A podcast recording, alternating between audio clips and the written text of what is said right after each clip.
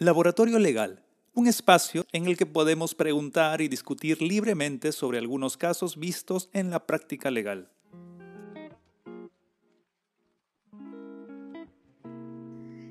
Bienvenidos a una nueva edición de nuestro laboratorio legal. Quien les saluda Joy Carrillo, parte también de la firma Quineche Abogados. Y en esta oportunidad nos acompaña el abogado John Quineche Miranda, quien es especialista en Derecho Laboral, Empresarial, pero preventivo. Entonces, primero que nada, bienvenido doctor a, a su laboratorio legal. Y seguidamente mi primera pregunta sería, ¿por qué Derecho Laboral preventivo o empresarial preventivo? Nuestro enfoque, gracias, gracias Joy por, por este tiempo y gracias a todos por conectarse. El enfoque que le damos desde de nuestro, de nuestro servicio de asesoría es prevenir contingencias, disminuir riesgos, tomar acción antes de que suceda el problema, antes de que se plantee un juicio, antes de que inicie un procedimiento inspectivo es una FIL o de alguna autoridad administrativa. Entonces, antes de eso, lo que buscamos es planificar la organización de la empresa, de repente mejorando los contratos, estableciendo los organigramas al interno de la organización, si hay este, puestos que deben ser determinados de confianza, de, los periodos de prueba, eh, revisar las remuneraciones, las liquidaciones, hacer una labor de prevención para disminuir lo más que se pueda los riesgos laborales, ya sea, por ejemplo, multas, sanciones, cierres, entre otros. Muy interesante, ¿no? Porque a veces esperamos los últimos momentos para buscar a un abogado y resulta que no, que tenemos que buscarlo desde mucho antes para prevenir cualquier contingencia que se pueda presentar. Pero en esta oportunidad nuestro tema es justamente personal de confianza, que hace un momento lo mencionó. Pero empezamos primero, ¿qué es un personal de confianza? Personal de confianza. Un personal de confianza tiene un puesto clave en la organización, en la estructura organizativa o en el organigrama de la empresa. Un personal de confianza tiene algunas características especiales que lo da en la norma, que es el Decreto Supremo 0397-TR, en su artículo 43 nos señala un personal de confianza tiene las siguientes características. ¿Cuáles? Uno, contacto directo con el personal de dirección. El personal de, de, confianza tiene esta relación directa con el gerente general, directivos, dependiendo de la estructura, con el personal que decide en la empresa. Otro punto, tiene acceso a información confidencial de la empresa, del empleador. Es decir, tiene acceso a secretos industriales, de repente fórmulas, este, presupuestos, información eh, de ingreso y flujo de dinero, información que es muy reservada. Entonces, este personal de confianza tiene acceso a esa información reservada. Otro punto adicional también es que las opiniones o informes que emite este personal de confianza sirven para la toma de decisiones del personal de dirección. Entonces, sin estas opiniones, el personal de dirección no puede decidir, ayudan en este tema de dirigir la empresa. Entonces, ahí vemos los elementos que deben existir para saber si nos encontramos ante un personal de confianza. Entonces, se podría decir de una forma que toda empresa tiene un personal de confianza. Sí. Porque tiene un contacto con el, el, empleador, en este caso, el gerente o el director. Sí.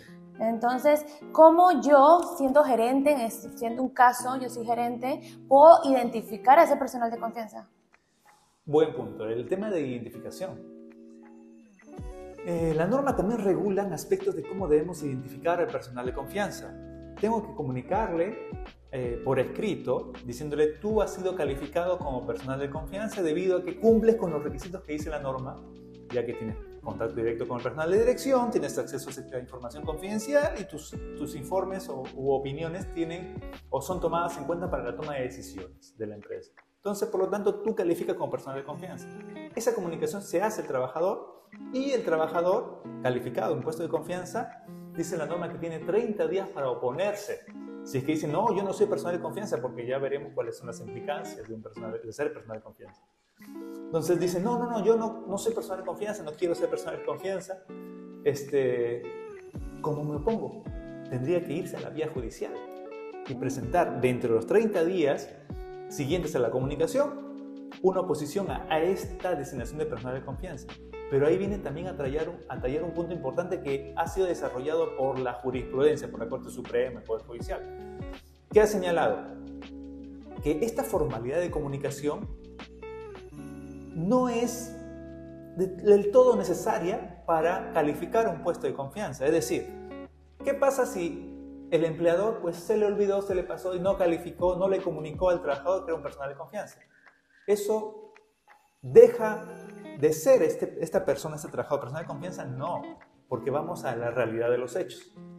hacemos un análisis, vemos, a ver, esta persona, ¿qué cargo tiene? No es el gerente de operaciones de la empresa. Ah, ok. ¿Se le ha puesto en su contrato que es personal de confianza? No, no se le ha puesto. ¿Se le ha comunicado por escrito que es personal de confianza o ha sido calificado como tal? No, tampoco. Entonces analicemos. ¿Tiene contacto directo con el personal de dirección? Sí. Este, ¿Tiene acceso a información confidencial? Sí. ¿Sus informes se toman en cuenta para la toma de decisiones? Sí. Estamos ante un personal de confianza, aunque no se haya cumplido el requisito formal, porque solo es un requisito formal, pero no sustancial para que sea para que se configure como un personal de confianza. Pero en este caso, entonces, eh, yo como empleador, antes de contratar a esta persona, ya debería tener en su contrato alguna cláusula o un contrato en especial para esa persona o eh, a medida que va transcurriendo el tiempo o los días y veo que es una persona de, de, confianza, ya cambia o cómo se maneja?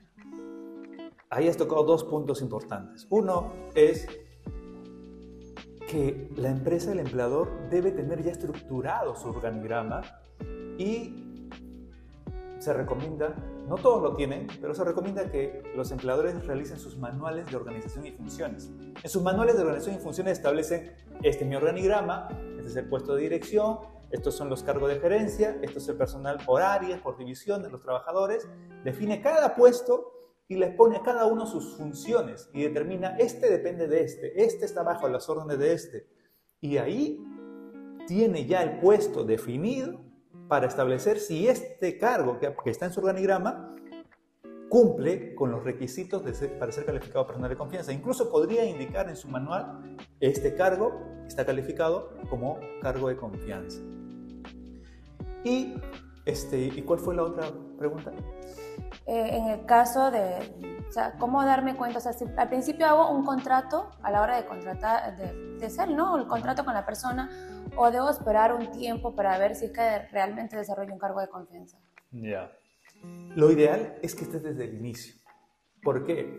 Porque si ya tengo estructurado mi, mi organigrama, ya sé qué cargos son de confianza.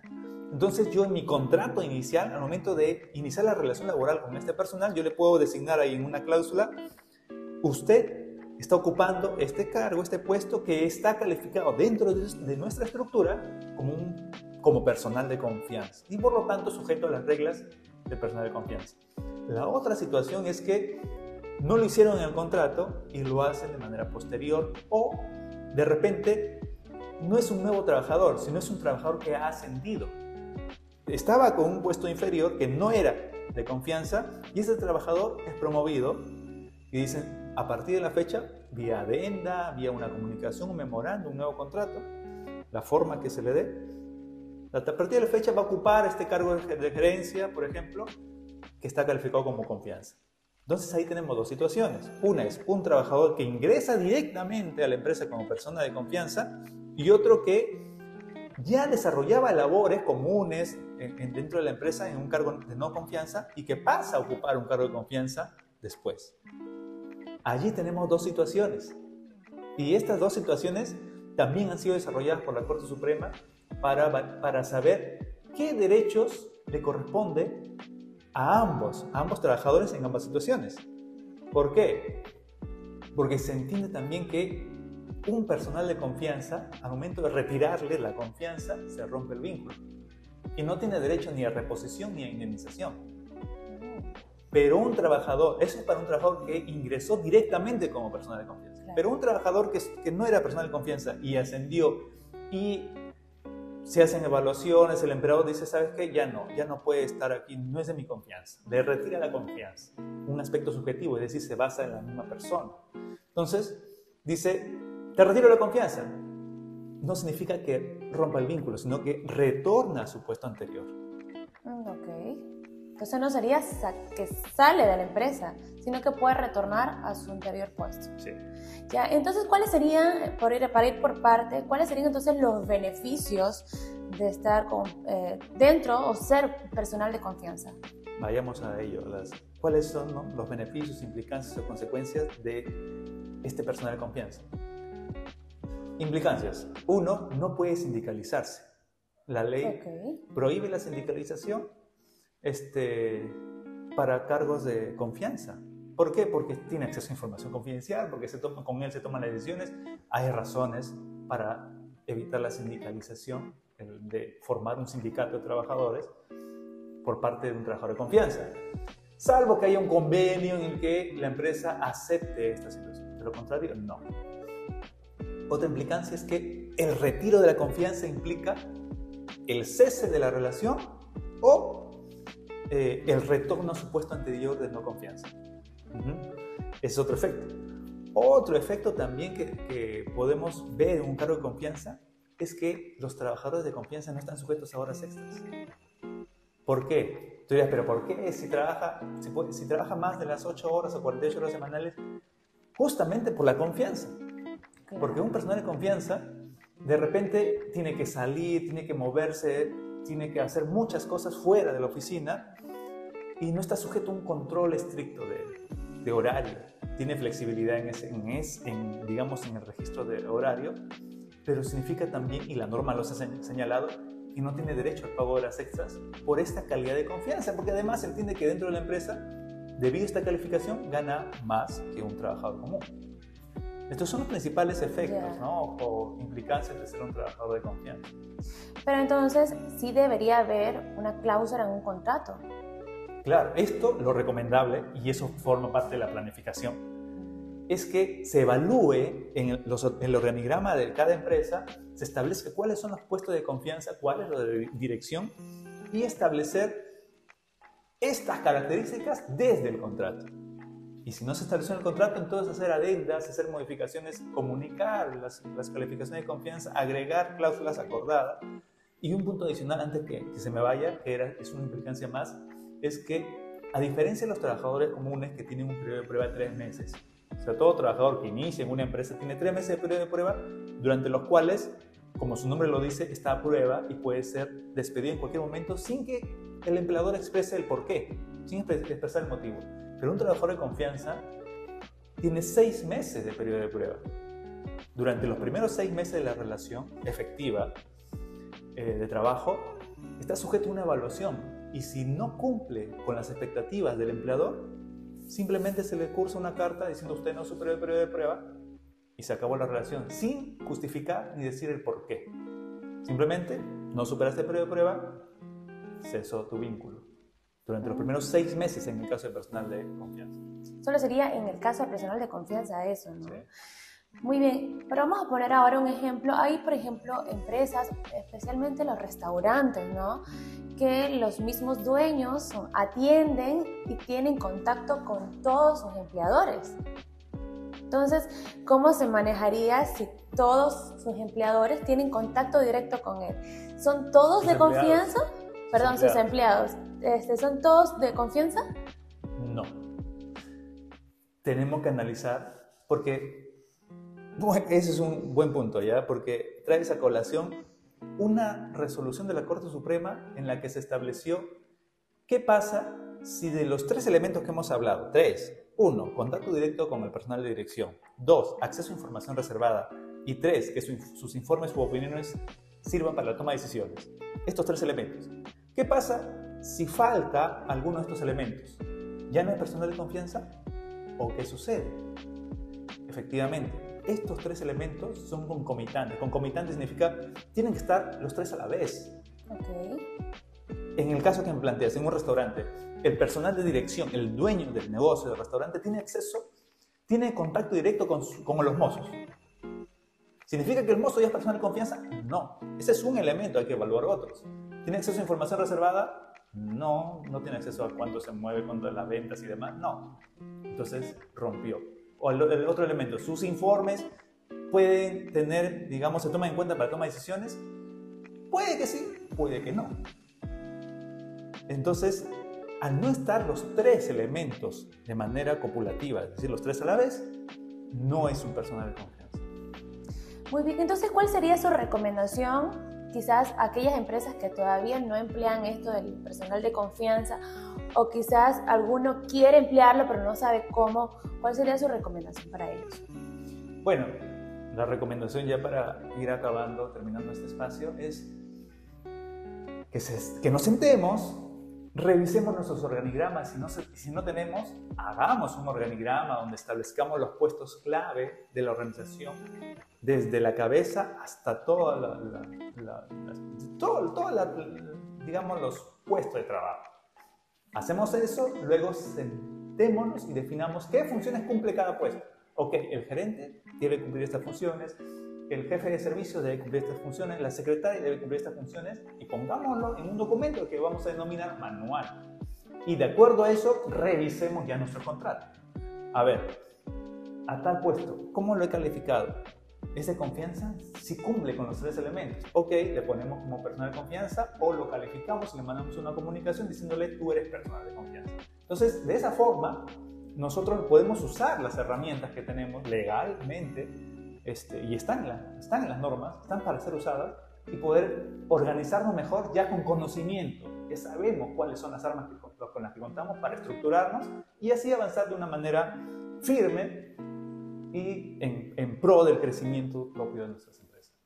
Bien, doctor, ya para culminar, eh, nos gustaría que nos recuerde esos tres elementos que nos menciona personal de confianza, por si acaso alguno se nos, se nos olvida. Recordando, para que sea un personal de confianza debe cumplir 1. Contacto directo con el personal de dirección. 2. Acceso a información reservada, secretos industriales y demás información muy delicada de la empresa. Y 3. Que sus informes u opiniones se tienen en cuenta para la toma de decisiones. Esos tres elementos constituyen a un personal de confianza. Y este ha sido entonces el tema del día de hoy, agradecidos con el doctor John Kineche, quien por supuesto, siempre nos está clarificando con su conocimiento estas dudas que surgen en el día a día, porque aunque quizás no, no, no nos esté pasando a nosotros, quizás a un amigo, a un compañero le esté pasando, y es propicio estos temas para poder conocer y no pasar desapercibidos estos temas. Muchas gracias por estar conectados con nosotros, por fielmente estar cada viernes conectados a nuestro laboratorio legal. Gracias a ustedes también llegamos y por supuesto nos vemos en un próximo laboratorio legal. Chao.